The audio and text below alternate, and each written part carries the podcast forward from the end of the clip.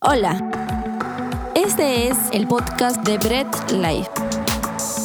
Ponte cómodo y deja que Dios te hable a través de cada mensaje.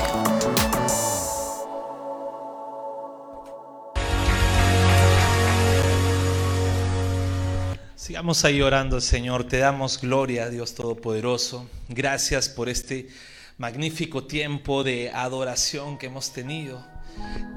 Gracias, Señor, porque permites que podamos estar aquí en tu iglesia sanos y salvos.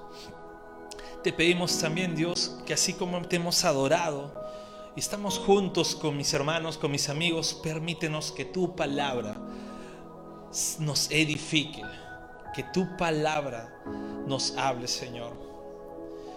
Abre nuestro entendimiento y danos también esa humildad, Señor, para poder aceptar lo que con tu palabra nos confrontes y nos enseñes y también poderlas aplicar a nuestra vida diaria.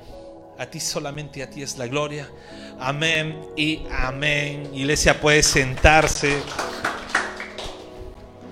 Qué alegría poder verlos. A todos los que están aquí, en verdad qué alegría poder verlos. Sabemos que el Señor nos guarda, nos trae con bien y pues permite que podamos juntarnos como iglesia y valoremos estos tiempos. Valoremos estos tiempos porque ya no está como antes que encontraban una nueva cepa y encontraban una nueva forma para encerrarnos. Estamos todavía con las posibilidades de congregar, así que valoremos el poder venir a la iglesia y estar juntos. Oremos también por los hermanos, tal vez que no han podido venir. Sabemos que también muchos ahora han sido contagiados y por su propio resguardo y por el resguardo de nuestra familia como iglesia, pues también están eh, guardando reposo. Oremos por ellos para su pronta recuperación. Y bien, a mí me gusta siempre empezar, ¿no? Estamos eh, este año y vamos a, hemos empezado con prédicas que nos van a ayudar no solamente eh, en, este, eh, en este nuevo año, sino que va a ser como pilar para todo nuestro año 2022. Y hemos empezado primero sin alboroto, hemos dicho que busquemos a Dios incluso en los tiempos de silencio. A veces queremos encontrar a Dios en, donde está toda la manifestación y donde está todo el bullicio, pero Dios se revela incluso en tiempos de silencio. También hemos visto que debemos seguir intentando en lo que Dios nos pone en el camino. Así hemos, hemos estado intentando, intentando, no sabemos cuándo al amanecer el Señor se va a glorificar. Y no por nuestro intento, sino porque Él se glorifica en todo momento. Y pues hoy vamos a encontrar, vamos a ver algo importante dentro de nuestra fe cristiana. Pero para ello quisiera que ustedes, yo sé que cada uno de ustedes tiene o ha tenido, ¿no? sobre todo los que ya somos casados, hemos tenido tal vez en, en su momento, en nuestro momento de juventud, de adolescencia, un amor platónico hemos visto una película, han visto una novela, se enamoraron en la pantalla. Y el que me diga que no, está mintiendo. ¿Ok? Todos han tenido un amor platónico, ¿no? Su crush. ¿No? Está de moda decir, han tenido su crush, su coreano, su japonés, qué sé yo. ¿Ok?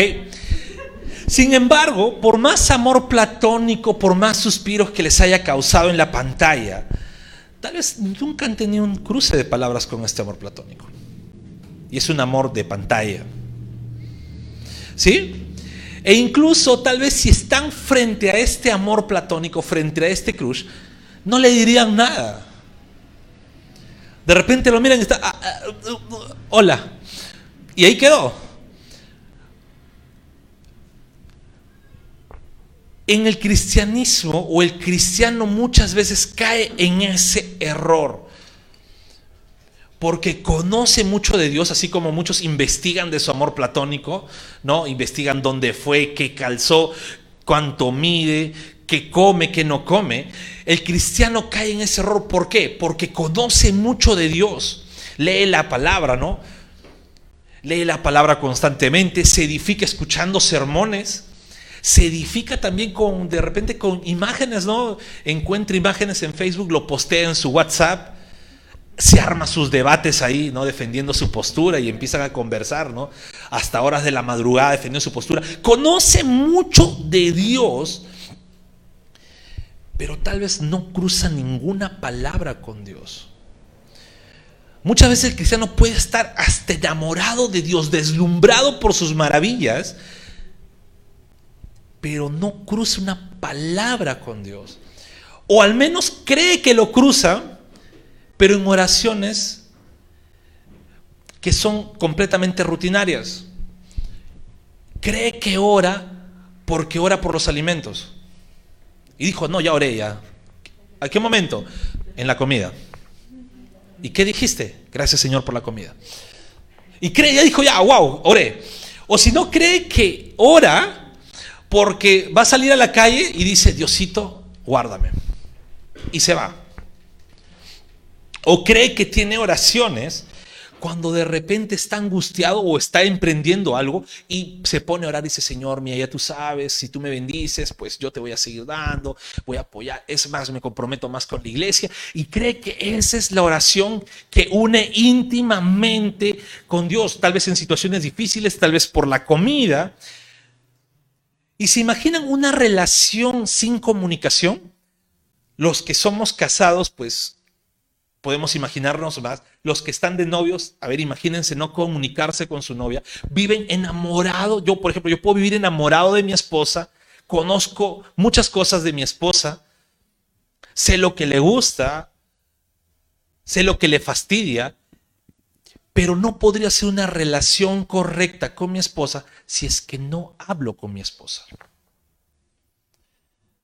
Puedo vivir enamorado de ella, puedo estar completamente conocerla.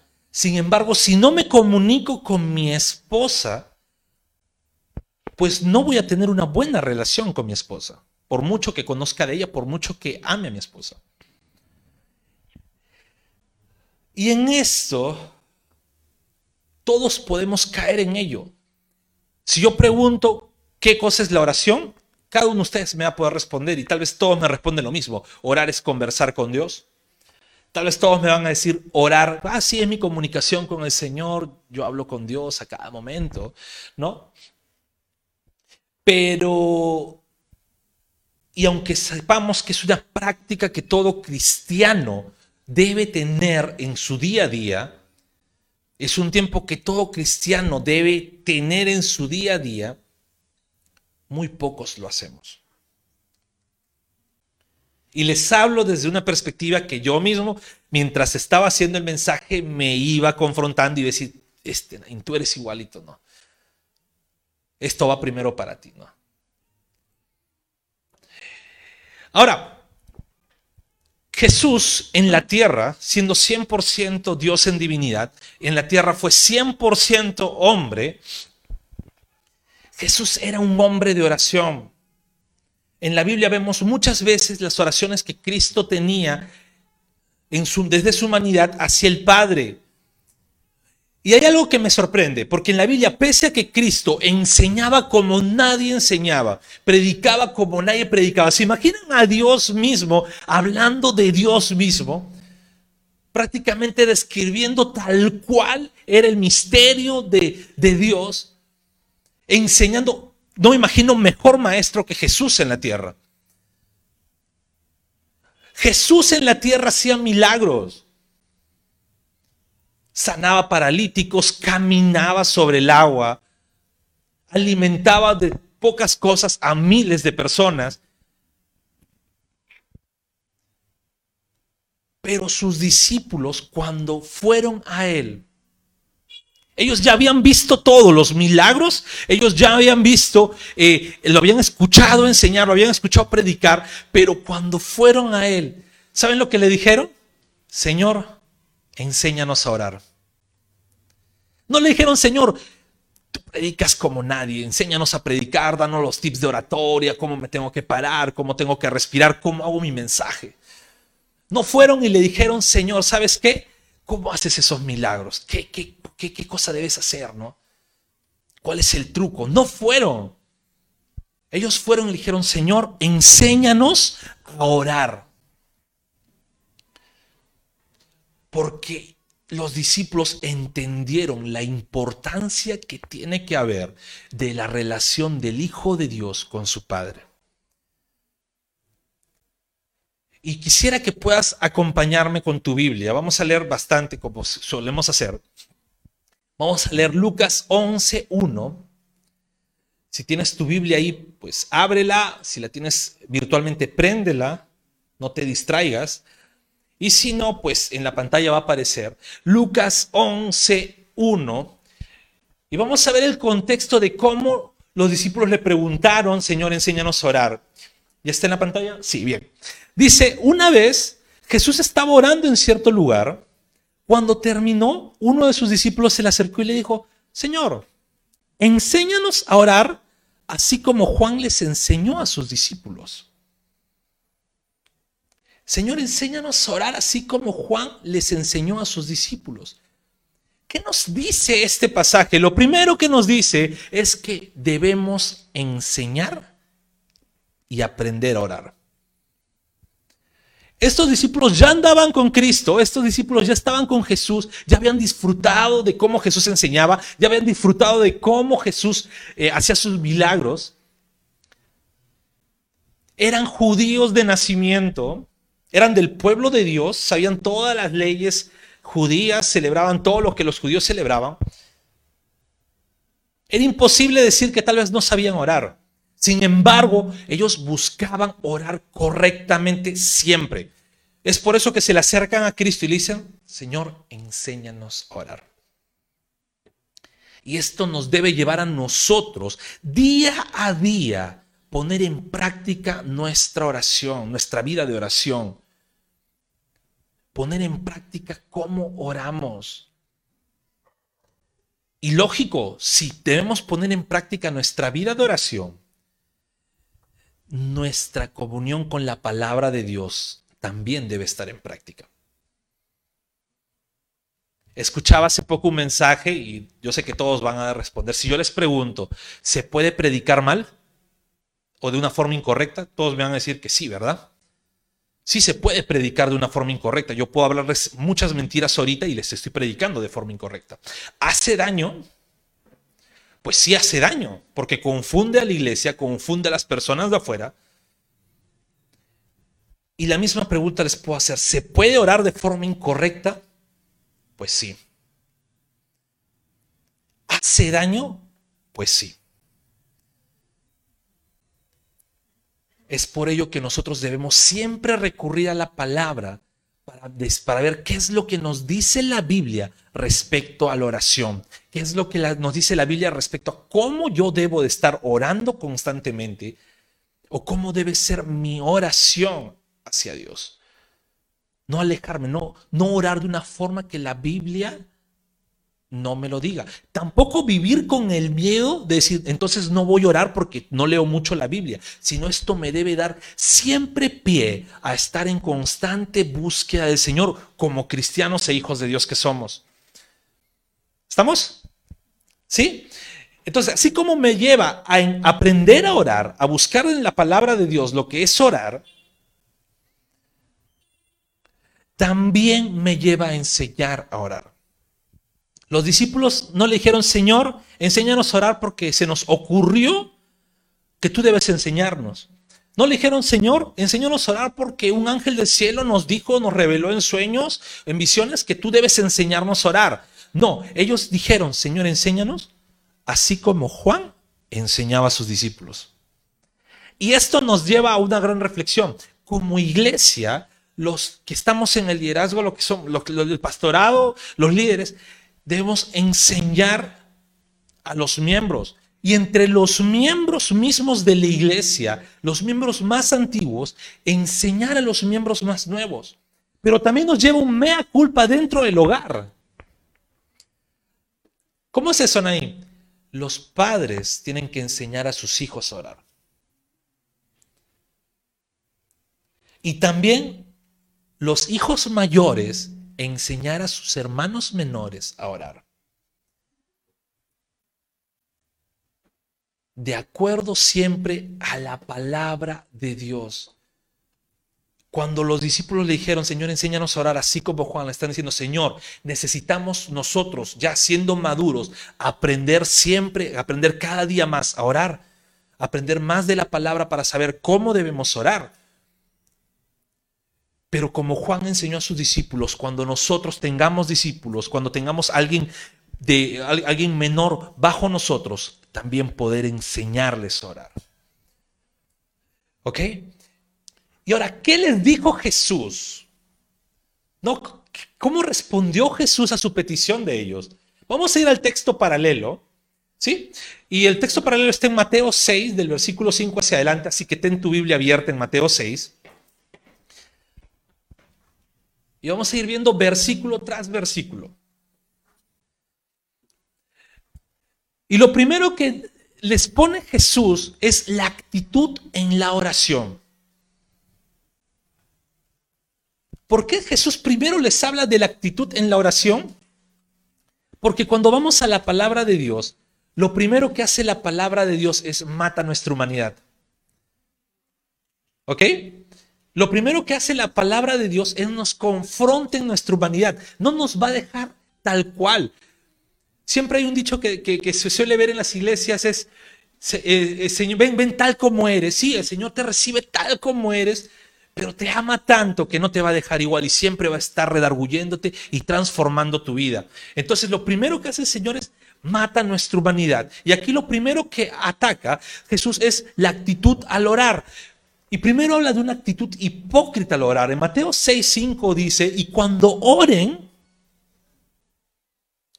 Jesús le dice, cuando oren, no sean como los hipócritas porque ellos aman el orar en pie en las sinagogas y en las esquinas de las calles para ser vistos de los hombres. De cierto os digo que ya tienen su recompensa. Acá Jesús está hablando de los que buscan que los vean orar. No está diciendo que no oremos en la iglesia, algunos se cierran y dicen, no, en la iglesia no se debe orar porque estaríamos yendo en contra de ello, ¿no? Estamos orando de pie. Algunos se basan incluso de ello para decir, no, no deben orar parados sino arrodillados. Símbolo de reverencia. Pero no trata de ello el tema. Aquí Cristo lo que está hablando es los que van con esa actitud de voy a orar para que todos me miren. Voy a alzar la mano porque así me veo más santo, ¿no? O voy a orar en voz alta. O los famosos, no tengo mi celular, los famosos aquí orando. Y su selfie para el Facebook, ¿no? Para las historias. En esa actitud es la que está hablando Cristo. A los que buscan ser vistos, a los que buscan, voy a orar para que todo el mundo me reconozca como un hombre o tal vez una mujer de oración. Y Jesús dice, ya, genial, sí, los hombres lo van a alabar, pero eso va a ser su recompensa, no va a haber más recompensa. Porque ellos están orando para exaltarse a sí mismos. Y está hablando Jesús de esa actitud hipócrita al orar. Pero también nos habla de una actitud sincera. Y pasamos al versículo 6, Mateo 6, 6, y dice, mas tú cuando ores, entra en tu aposento y cerrada la puerta, ora a tu Padre que está en secreto. Y tu Padre que ve en lo secreto te recompensará en público.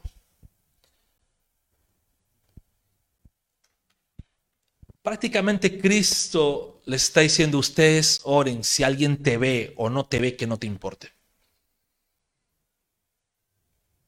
Tú ten una actitud de oración sincera, enciérrate. Y ahora, cuando habla de encierro, muchos también dicen, no, ah, entonces ya no voy a orar en público, me voy a encerrar en mi cuarto. Cuando habla de encierro, está hablando desde lo más profundo de ti, desde lo que tengas más en siete llaves, desde lo profundo de ti, que le ores con esa actitud. Herman Bambik, un teólogo, me encanta cómo lo menciona. Dice, cuando quieras huir de todos, entra a tu cuarto, entra a tu casa cierra las ventanas y si te das cuenta que incluso por medio de tus cortinas pueden ver, entra a tu cuarto, cierra bien la puerta Y cuando te des cuenta, tal vez por el agujero de la llave pueden ver. Entonces enciérrate en un closet. Y si te das cuenta que incluso tras las puertas pueden oír, enciérrate dentro de tu corazón. Y cuando te das cuenta que dentro no puedes huir, huye a Cristo, que Él está ahí. Y de esa profundidad habla Jesús cuando dice enciérrense sus cuartos. No está diciendo eh, ya no, no oren en público para nada, sino está diciendo desde lo profundo de tu corazón que salga esa oración. Una oración sincera, no una oración hipócrita, no una oración para que te vean, sino una oración que conecte de verdad tu corazón con el Señor. ¿Qué más nos dijo Jesús con respecto a la oración?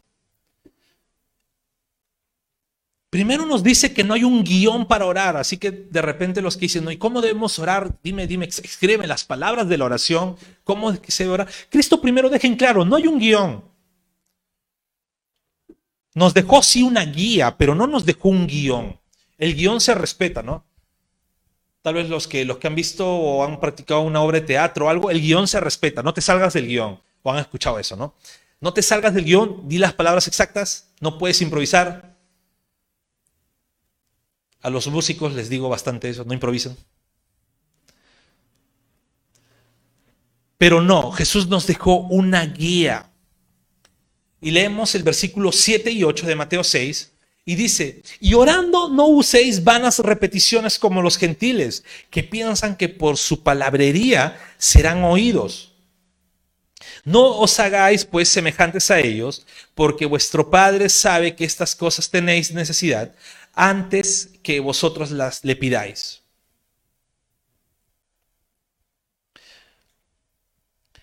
Cuando leemos esto, podemos tal vez concluir con una frase bien peruana, ¿no? Podemos decir, ¿sabes qué? No le florees a Dios. Cuando ores, sé completamente sincero. No palabrees a Dios. En primer lugar, Dios de antemano ya sabía que ibas a orar de antemano Dios ya sabía incluso lo que le ibas a decir.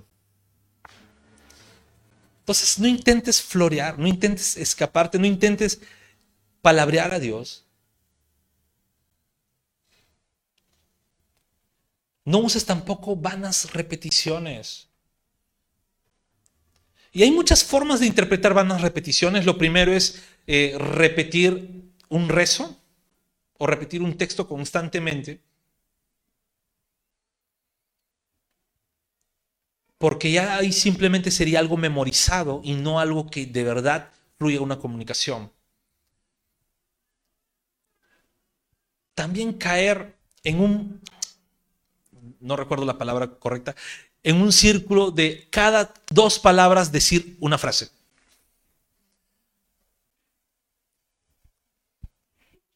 Y por por, se podría decir, ¿no? Para no, no caer en, discordia, pues no voy, a, no voy a dar ningún ejemplo de ello. Pero no, tampoco no significa que cada dos palabras o cada dos frases que yo diga decir una palabra.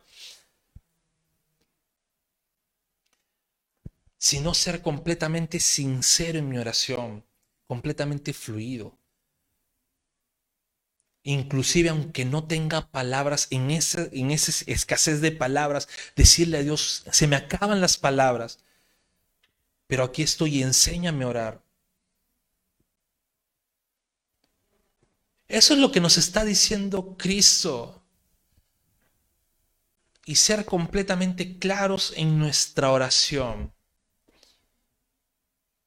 No darle vuelta al asunto. No pensar que tal vez Dios no nos entiende. Mi esposa sabe bien, yo tal vez no le entiende muchas cosas.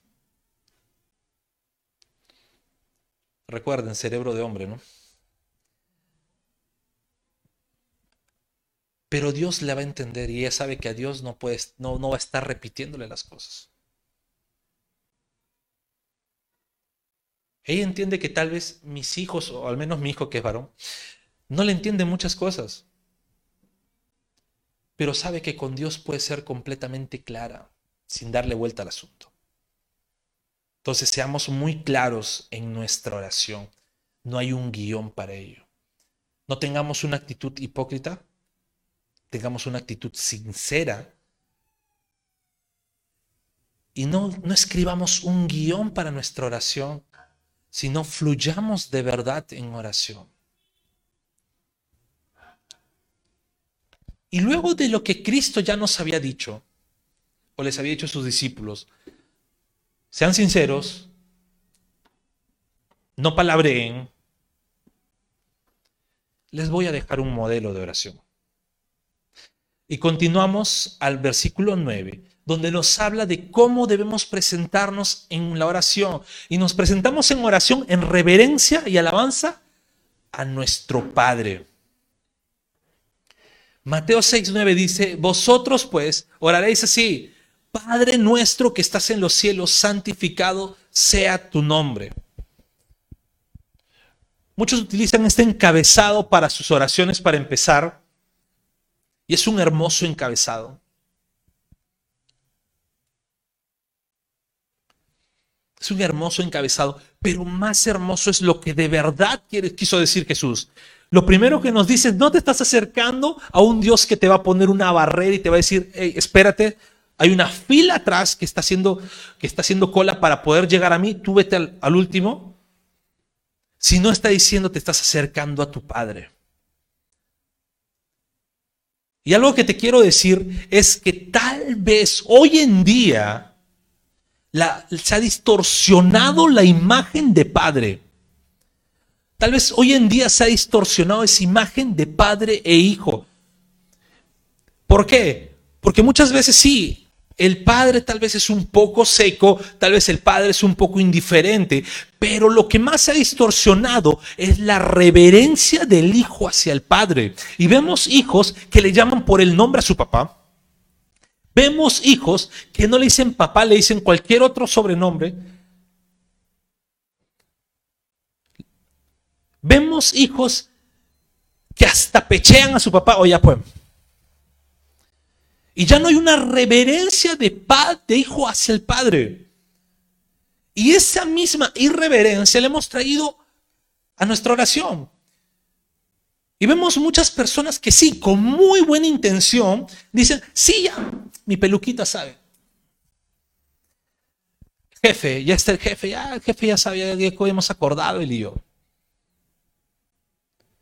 Y se ha perdido la reverencia que Cristo nos enseña. Se ha perdido esa reverencia de acercarnos a nuestro Padre. En Cristo el misterio se reveló. Nos acercamos directamente a nuestro Padre. Ya no hay un velo entre el lugar santísimo y el pueblo. Pero ¿saben? Muchas veces el ser humano es demasiado confianzudo y se ha olvidado que así como Dios es amor, también es fuego consumidor.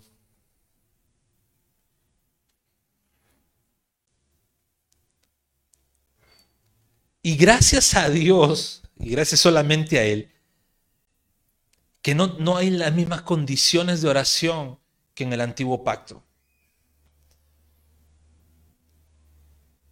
Los sacerdotes del Antiguo Testamento, cuando entraban a orar, tenían que entrar en completa reverencia, en completa santidad.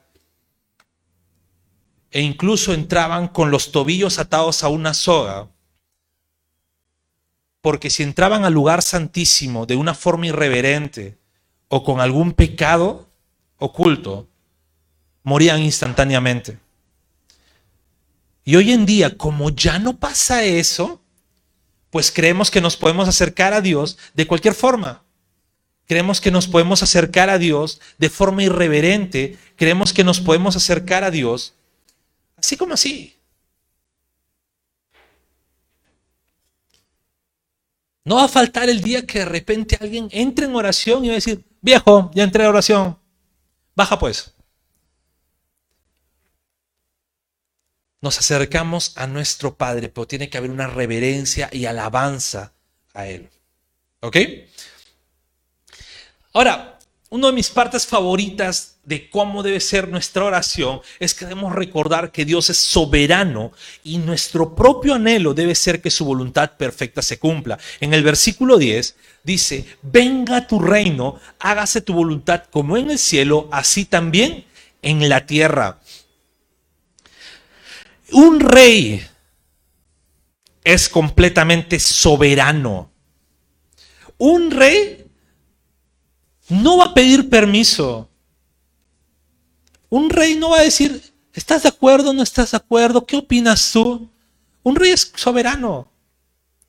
Y si el rey decreta algo, por más que el pueblo se levante, por más que el pueblo quiera hacer algo diferente, si el rey lo decretó, lo va a hacer.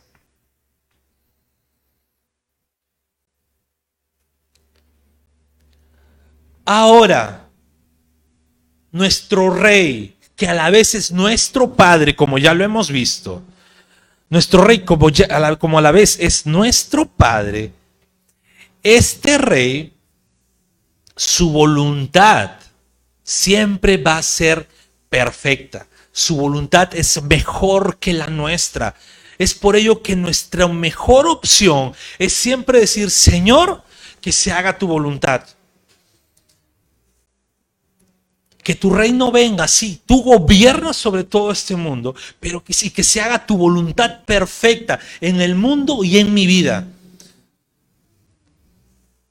A veces queremos ordenarle a Dios, Señor, sí, y empezamos a orar, incluso hasta levantamos nuestra voz diciendo, no, si levantas la voz como que hay más fuerza, más, más fuego, más unción, y decimos, y si levantamos nuestra voz y estamos eh, declarando, decretando, arrebatando y todas esas cosas que se dicen hoy, sin embargo, si nuestro rey, nuestro padre ya decretó algo, no hay decreto que tú puedas hacer que cambie su parecer.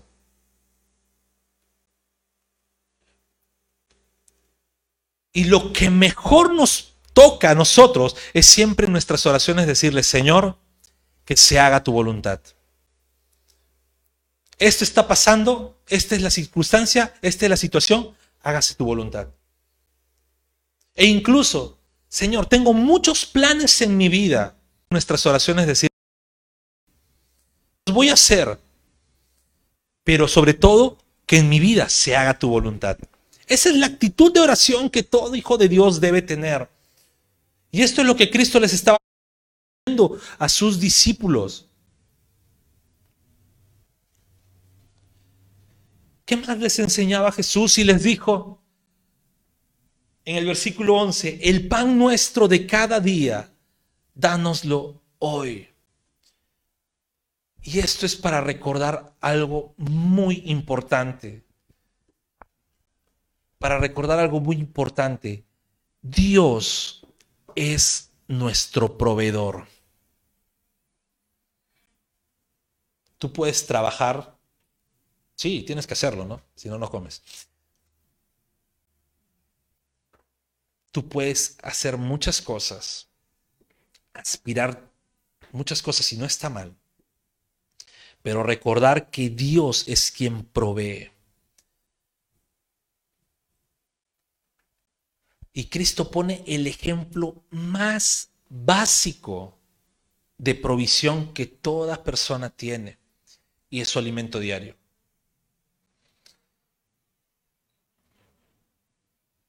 E incluso por nuestro alimento diario que tenemos, es Dios quien nos provee. Y aquí Jesús les, nos enseña diciendo, el pan nuestro de cada día, dánoslo hoy. Ahora, si el alimento diario, Jesús nos dice, pídanlo.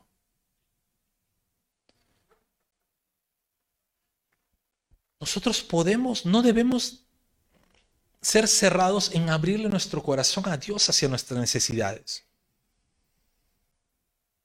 Si ya hemos entendido que Él es soberano y que su buena voluntad siempre se debe cumplir, pues seamos abiertos también a expresarle lo que nosotros deseamos. Sin embargo, ya sabemos que lo que se va a cumplir es su voluntad y no la nuestra. Entonces, pues si tienes tú un deseo, pues pídeselo a Dios. Si tienes un anhelo, quieres lograr algo, pídele a Dios. Solo no olvides que el soberano es Él y no tú.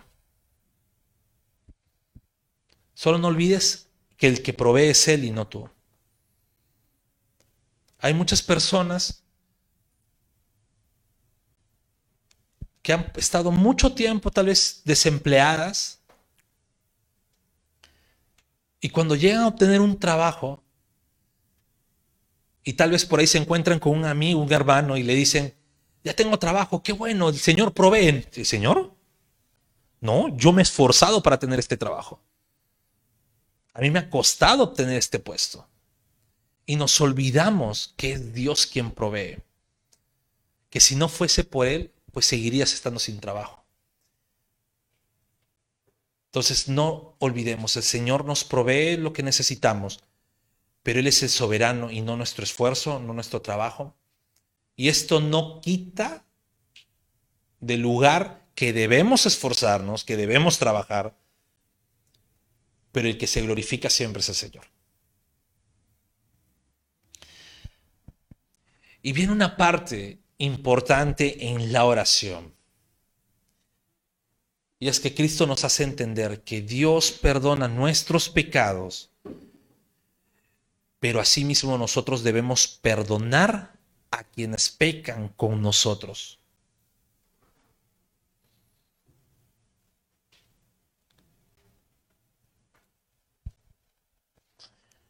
Mateo 6:12 dice, y perdónanos nuestras deudas como nosotros también perdonamos a nuestros deudores.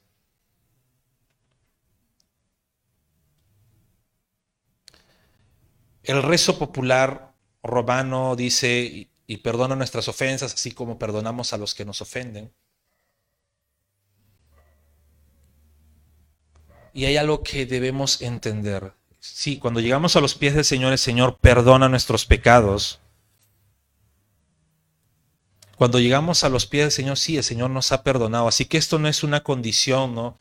Señor, tú nos perdonas, perdónanos porque yo también ya perdoné. No, no es ponernos en ese lugar sino es nosotros tomar conciencia que así como Dios nos perdonó, nosotros debemos perdonar.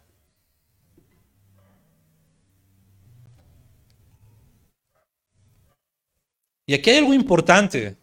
El mundo entero constantemente está ofendiendo a Dios.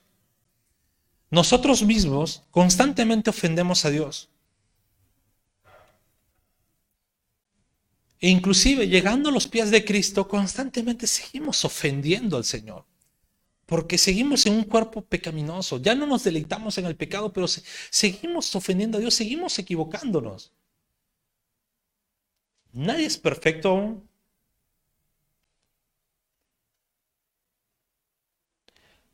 Y nosotros si nos equivocamos y seguimos ofendiendo a Dios, y Él nos perdona a pesar de, nuestras ofensas, ¿Cómo a nosotros se nos puede ocurrir no perdonar tal vez al hermano que se equivocó y me ofendió?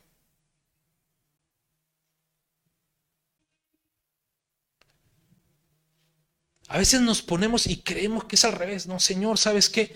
Tú ya me perdonaste, pero yo no perdono. No, eso te lo dejo a ti, Señor. Tú ya sabes, tú te encargas. Y nos ponemos en eso. No, Señor, no, no, de lejitos. Tú te encargas. Y la Biblia es clara cuando dice, nosotros perdona nuestras deudas o nuestras ofensas como nosotros también perdonamos a los que nos ofenden. Y esa es la actitud que un cristiano debe tener. Una vida de constante perdón porque nosotros particularmente hemos gozado del perdón divino. Había una famosa canción de una cantante de cumbia, no voy a mencionar su nombre, que decía que te perdone Dios porque yo no te perdono. Qué atrevimiento. Y por último, en nuestra oración debemos pedirle a Dios con todo nuestro corazón que nos libre de pecar y debemos en ello darle toda la gloria a Dios. Mateo 6:13 dice, y no nos metas en tentación, mas líbranos del mal, porque tuyo es el reino y el poder y la gloria por todos los siglos. Amén. Y aquí hay algo. Muchas veces pensamos cuando Jesús nos dice, oren que nos libre del mal, decir, ah, ya, voy a salir por la puerta, voy a la calle y mi calle es un poco peligrosa, Señor, líbranos del mal. O sabes qué, voy a ir tal vez, no, yo sé que acá varios manejan, voy a ir manejando por la calle y pues cuando vaya por la calle, líbrame del mal, Señor. O tal vez no, estás en un trabajo un poco peligroso, una circunstancia peligrosa, y estamos, Señor, líbranos del mal. Y sí, debemos orar que el Señor nos proteja y Él nos protege. Sin embargo, el peor mal que nos puede pasar a nosotros es que el pecado llegue a nuestras vidas. No hay peor mal. Tú puedes tal vez, eh, voy a ser trágico, en un accidente quedar paralítico. Tú puedes tal vez en un accidente hasta perder una extremidad puedes tener un trágico accidente, incluso hasta perder la vida, pero el peor mal que te puede pasar es que el pecado llegue a ti. Y eso es lo que constantemente debemos orar, Señor, líbrame del mal, líbrame del pecado.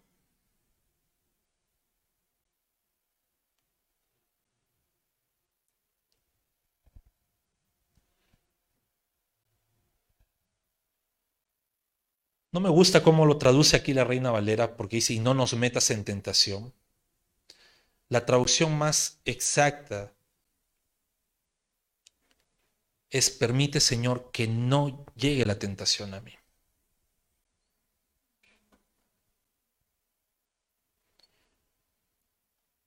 Porque cuando somos tentados, no eres tentado con lo que no te gusta. Eres tentado con lo que más quieres.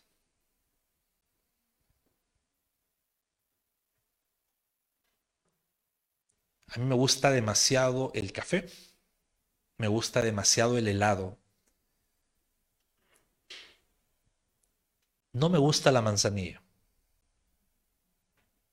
ni el anís. Y yo no voy a ser tentado con una taza de manzanilla, con una taza de anís. Jamás. La voy a ver ahí, mm, lo mismo que tomar agua sola pero sí voy a ser tentado si veo un expreso, rico, humeante y burbujeante, o si tengo una copa de helado, ¿no? De los sabores que más me gustan, incluyendo el chicle, voy a ser sumamente tentado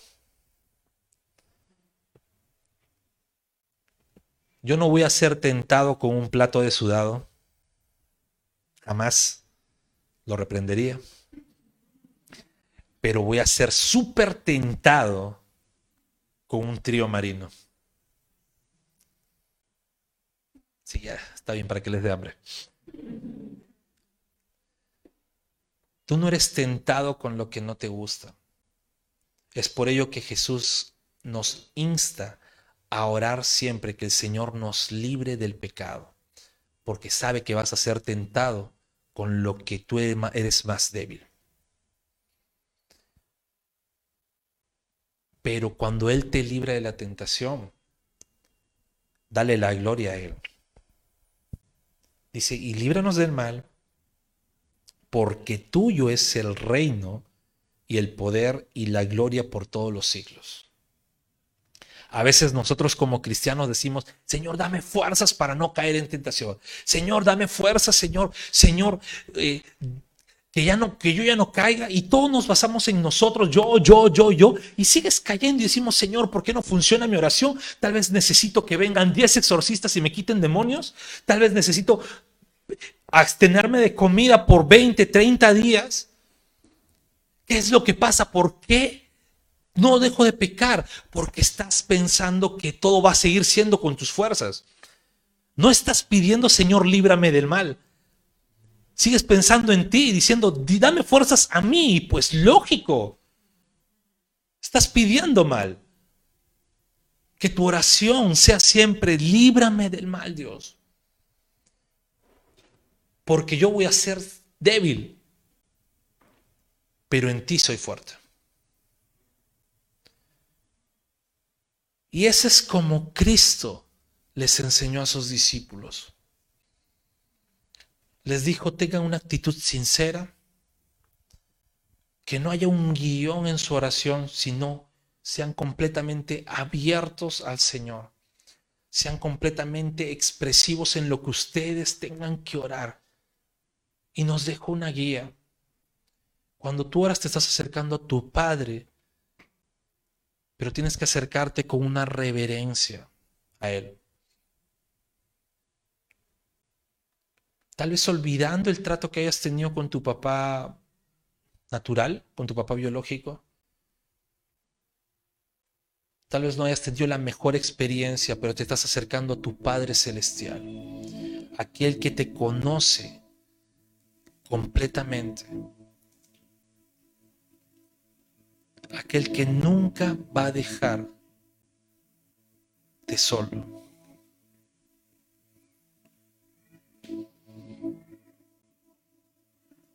Debes acercarte con esa actitud de decir, Señor, tú eres el soberano. Yo voy a tener muchos planes, muchos deseos, muchos anhelos. Yo voy a querer mil cosas para mi vida. Sin embargo, el soberano eres tú. Yo puedo hacer mi berrinche aquí en este mundo, puedo patalear, zapatear. Y créeme, si tú no pones tu oración de acuerdo a la voluntad de Dios, vas a frustrarte. Porque tal vez en muchas, sí, lo que tú deseabas era la voluntad de Dios. Pero tal vez en otras ocasiones no era la voluntad de Dios.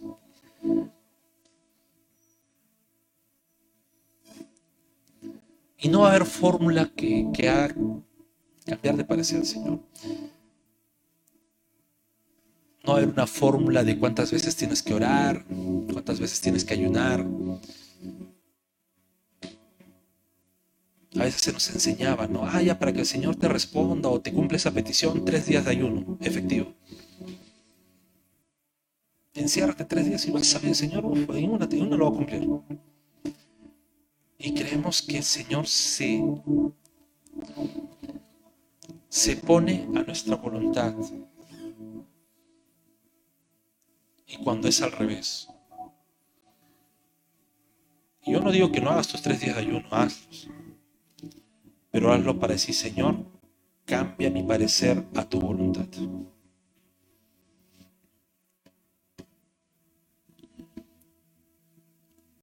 Dejes de expresarle a Dios lo que desees, lo que más anheles.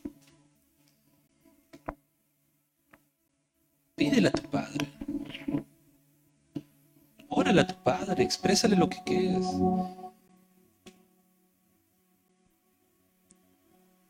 Es más, hasta ni siquiera tengas límites de pedirles, algo que sea para algo malo, ¿no? Eso sí no le vas a pedir. Pero no tengas un límite. Pero recuerda que Él va a ser el soberano. Recuerda que Él te va a dar lo que de verdad necesita tu vida y no lo que tú crees que necesitas. Pero eso no nos impide expresarle nuestro, nuestros deseos al Señor. muy importante también. Y nuevamente esto, esto, esto sí quisiera porque a veces pasa que seguimos con rencores en nuestro corazón.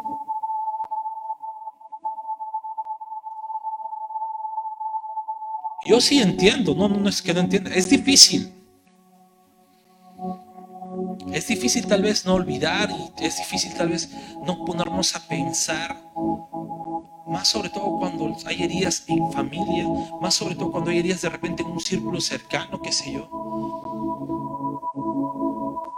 Pero es así que debemos nosotros recordar, Señor, perdónanos y enséñanos a perdonar. Que este rencor ya no sigue en mi vida.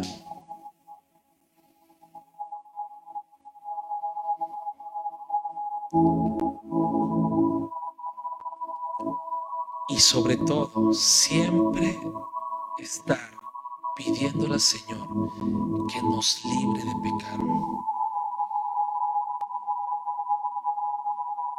Tal vez ya lo has intentado con todas tus fuerzas. Pudiste soportar una vez la tentación, dos veces la tentación. Pero si sigues con tus fuerzas, créeme, va a llegar el momento que va a pasar. Pero si es Dios quien te libra, no hay forma de que tú puedas pecar.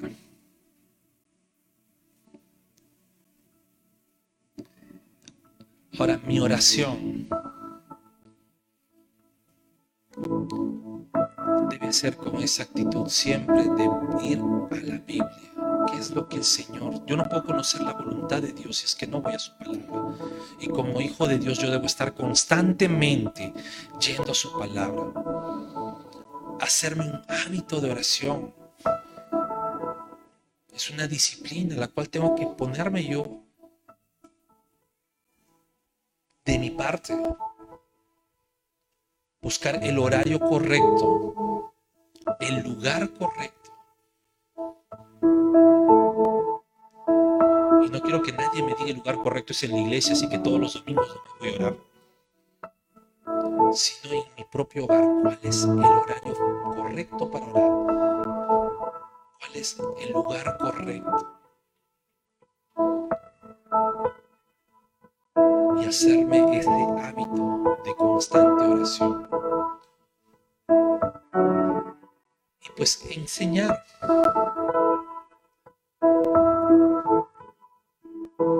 Incluso si tal vez el más maduro en la fe de tu casa eres tú y no tus padres, eres tú y no tus hermanos mayores, pues tú sé el que enseña a orar a los demás.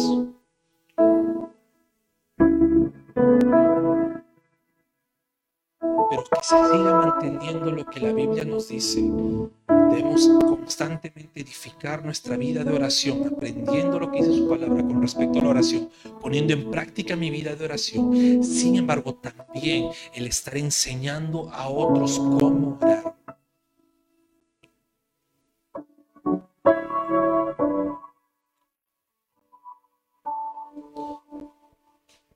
Y eso es lo que la palabra de Dios nos dice.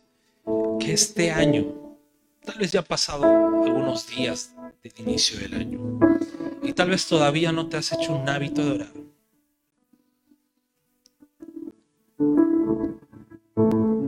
Pero que este año sea nuestro año donde nuestra vida de oración fluya. Que este año sea un año donde nuestra vida de oración crezca donde pongamos de nuestra parte, nos hagamos el hábito de orar. Y terminemos un 2022 siendo hombres y siendo mujeres de oración. ¿Y por qué debería orar? Hay muchas cosas por las que debes orar. Pero nunca olvides que en tu oración como un hijo de Dios, muy aparte de todo lo que tú quieras expresarle a Dios, de, tu, de tu familia, de tu persona, de tu trabajo, de, tus estudios, de lo que te pase a ti, nunca dejemos de orar por la iglesia del Señor. No solamente por Bread Life, ¿eh? es una oración especial, pero sí por la iglesia en general Así como nosotros hay muchas iglesias están todavía en ese pie de lucha luego de salir de una etapa de pandemia. Muchas teniendo que volver a virtuales porque hay exceso de contagios dentro de su iglesia o dentro de su zona, de su área. Otras con miembros que se han perdido, vidas perdidas. No dejemos de orar por la iglesia del Señor. No dejemos de orar por la iglesia perseguida.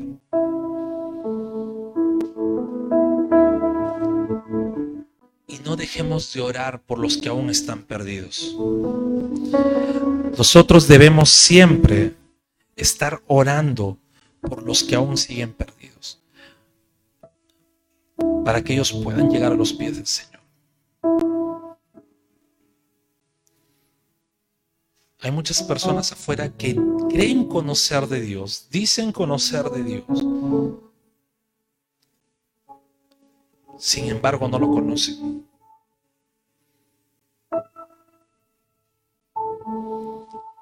Y se hacen una imagen de Dios de lo que no es. Oremos por ellos también. Cerremos este mensaje con una oración. Que el Señor sea ayudándonos en todo momento. Amado Padre, gracias te damos porque nos enseñas a orar. Y no nos has dejado a la deriva en esto que, en esta disciplina que nos une íntimamente a ti y a tus hijos. Señor, gracias porque permites que podamos tenerte como Padre. Y como ese Padre de amor, pues no nos vas a dejar nunca fuera. Siempre vas a estar presto a lo que, a lo que nosotros te oremos. Siempre vas a estar presto a escuchar lo que nosotros tenemos que decirte. Gracias Señor. Ayúdanos a tener una oración siempre con una actitud sincera. Una oración, Señor, fluida, sin palabrerías. Una oración como hijos tuyos, Señor.